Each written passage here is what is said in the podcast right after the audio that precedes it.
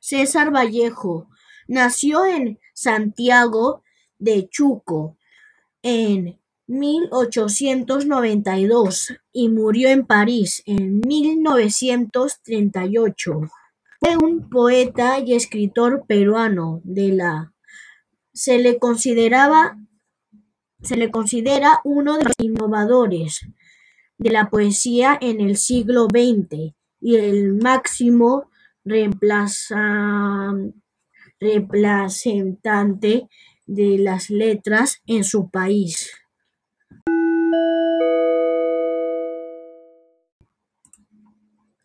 Destaca su colección de cuentos peruanos, "Escalas melografiadas", en mil novecientos veintitrés, con doce relatos muy vanguardistas, y su relato infantil de denuncia social, titulado "Poco Yunque", en mil novecientos treinta y uno.